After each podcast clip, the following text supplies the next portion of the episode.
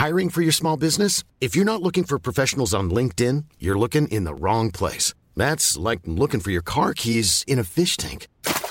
LinkedIn helps you hire professionals you can't find anywhere else, even those who aren't actively searching for a new job but might be open to the perfect role. In a given month, over 70% of LinkedIn users don't even visit other leading job sites. So start looking in the right place. With LinkedIn, you can hire professionals like a professional. Post your free job on linkedin.com slash people today. Épisode 1 La folie des grandeurs. Je me souviens le jour de mon arrivée au Qatar, vraiment la toute première fois que j'ai posé les pieds dans ce pays. C'est une collègue de l'ambassade de France donc qui est venue me chercher à l'aéroport. Et dans la voiture, pendant qu'elle me conduisait dans mon nouveau chez moi, je me rappelle c'était le soir, il faisait nuit. Tout ce que je voyais sur le trajet, c'était des chantiers de construction à tel point que je me suis dit, putain, c'est quoi ce pays? C'est trop moche. Il y avait tellement de chantiers partout, de grues, de grilles, de plots de signalisation, de bâches en plastique. Enfin, dans ma tête, je me disais, mais c'est pas possible. Quand est-ce qu'on quitte la zone industrielle? Alors qu'en fait, évidemment, on était déjà euh, dans le centre de Doha. Et cette première impression, en fait, qui est souvent la même euh, pour tous les nouveaux arrivants, correspond en fait totalement à la réalité. C'est-à-dire que le Qatar, c'est un chantier géant. J'ai jamais vu ça dans aucun autre pays. Je sais bien que c'est un peu une évidence hein, quand tu parles du Qatar, euh, d'évoquer ces bâtiments qui poussent comme des champignons, mais si tu veux, ça fait tellement partie intégrante du tableau que je peux pas ne pas l'évoquer. Et par ailleurs, c'est assez intéressant de voir comme cette frénésie constructive, cette euh, volonté du moderne, euh, de développement aussi dans l'architecture, dans la construction, est parfois en décalage avec une réalité beaucoup plus limitée, en tout cas dans les moyens, et puis une réalité aussi assez archaïque au final.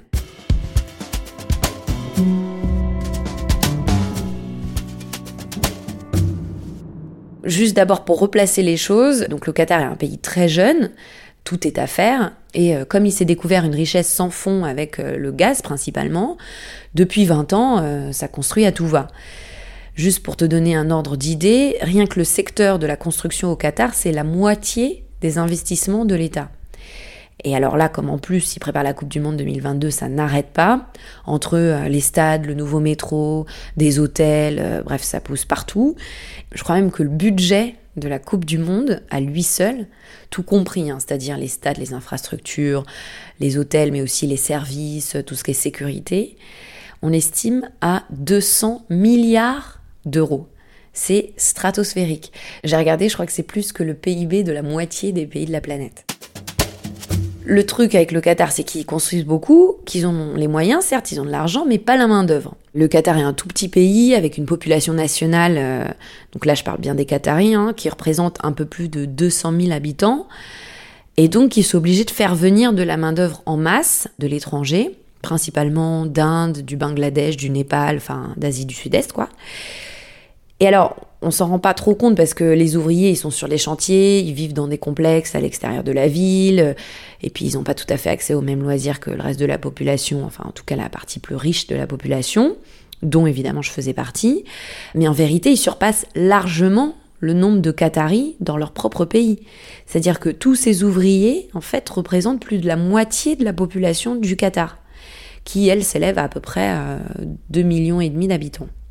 Ça me fait penser qu'un jour, avec une copine, on avait décidé de se promener sur la corniche. C'est le nom de la promenade le long de la mer euh, à Doha. Donc on était un vendredi après-midi. Vendredi au Qatar, euh, c'est comme le dimanche chez nous, c'est un jour saint, donc c'est férié. Et donc les ouvriers ne travaillent pas. Et donc on s'est retrouvés, toutes les deux, deux filles, à marcher au milieu de milliers et milliers d'Indiens qui eux aussi profitaient de leur jour off. Hein. Et c'était hallucinant, c'était plus Doha, c'était Calcutta.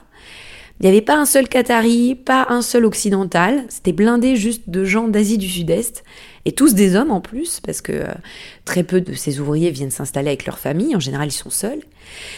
Et donc euh, on s'est retrouvés avec ma copine, toutes les deux au milieu de cette foule d'hommes qui avaient en quelque sorte pris possession des lieux, en plein milieu de Doha, hein, et qui nous regardaient vraiment, nous, comme des intrus. Et c'est un souvenir assez marquant parce que le Qatar, c'est ça aussi. C'est euh, la vie aux côtés de ces milliers, voire ce million même, je crois, d'ouvriers qui travaillent dans des conditions extrêmement difficiles, qui sont relégués au banc de la société et qui pourtant constituent une force énorme parce que à eux seuls, je veux dire, c'est encore une fois plus de la moitié de la population du Qatar.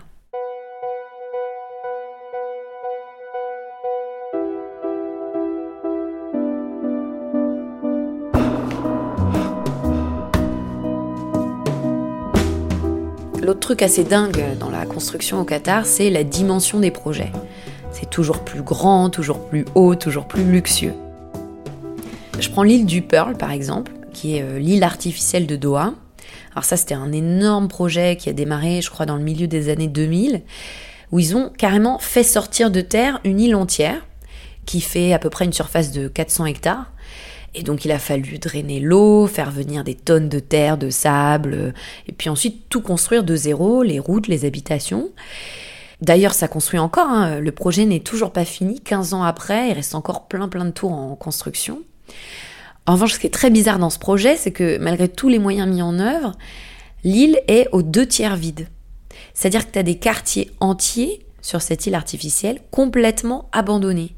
Notamment, je pense à un en particulier qui s'appelle Canat Quartier, qui est un endroit un peu spécial sur l'île parce qu'en fait, ils, ont voulu reproduire une sorte de village italien, un peu sur le modèle de Venise, en fait, avec des façades euh, très colorées, de jolis balcons et puis plein de canaux avec euh, des petits ponts un peu partout. Donc c'est très très joli, hein. Mais quand on se balade dans ce quartier, Enfin, t'as l'impression que la peste est passée par là, quoi. C'est désert, tu croises personne.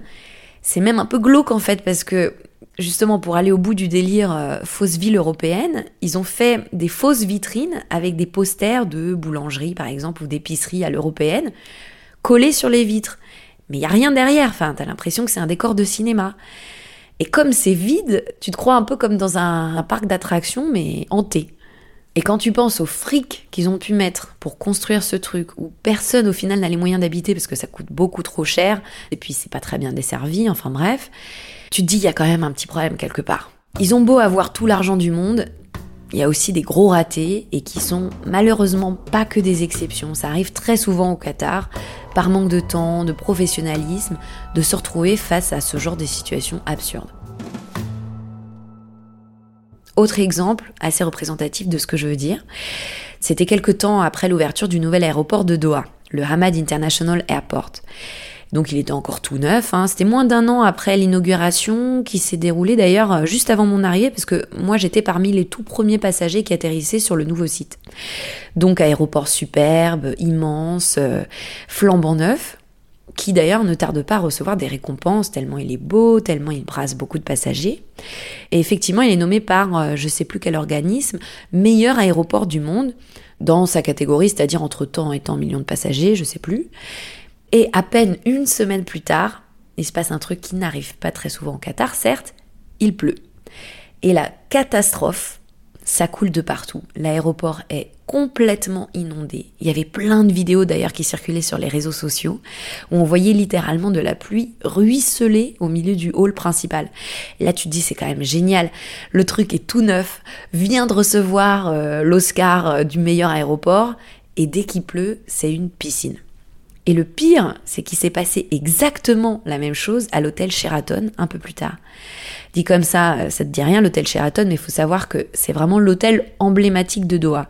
Quand tu regardes des photos de la ville il y a 20 ans, il y a pratiquement rien, que du désert, sauf cet énorme hôtel sur la corniche, qui en plus est très reconnaissable parce qu'il a une forme assez particulière de pyramide tronquée sur le haut, et puis euh, peint tout en blanc. Et donc cet hôtel a fermé, je crois, presque deux ans pour être rénové. Et pendant que j'étais au Qatar, il a réouvert. Alors, euh, réouverture en grande pompe, cérémonie officielle, jeu de lumière, euh, invité euh, extrêmement prestigieux, bref. Et pareil, peu après, il a plu. Et là, c'était terrible parce que cet hôtel qui fait la fierté du Qatar s'est retrouvé complètement sous les eaux. Il y avait des infiltrations partout, dans le hall, dans les chambres. C'était véritablement la cata.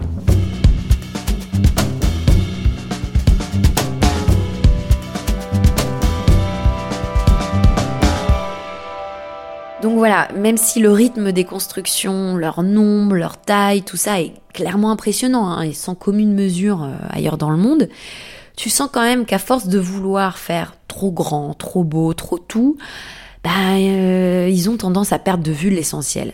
Et à mon sens, tout ça met en lumière une grosse lacune je crois qu'il y a dans le fonctionnement des choses au Qatar, c'est justement cette vision sur le long terme.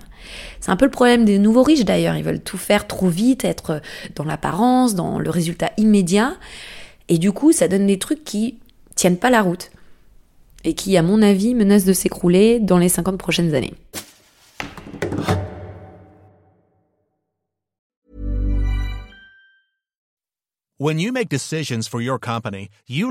No-brainers. If you have a lot of mailing to do, stamps.com is the ultimate no-brainer. Use the stamps.com mobile app to mail everything you need to keep your business running with up to 89% off USPS and UPS. Make the same no-brainer decision as over 1 million other businesses with stamps.com. Use code program for a special offer. That's stamps.com, code program.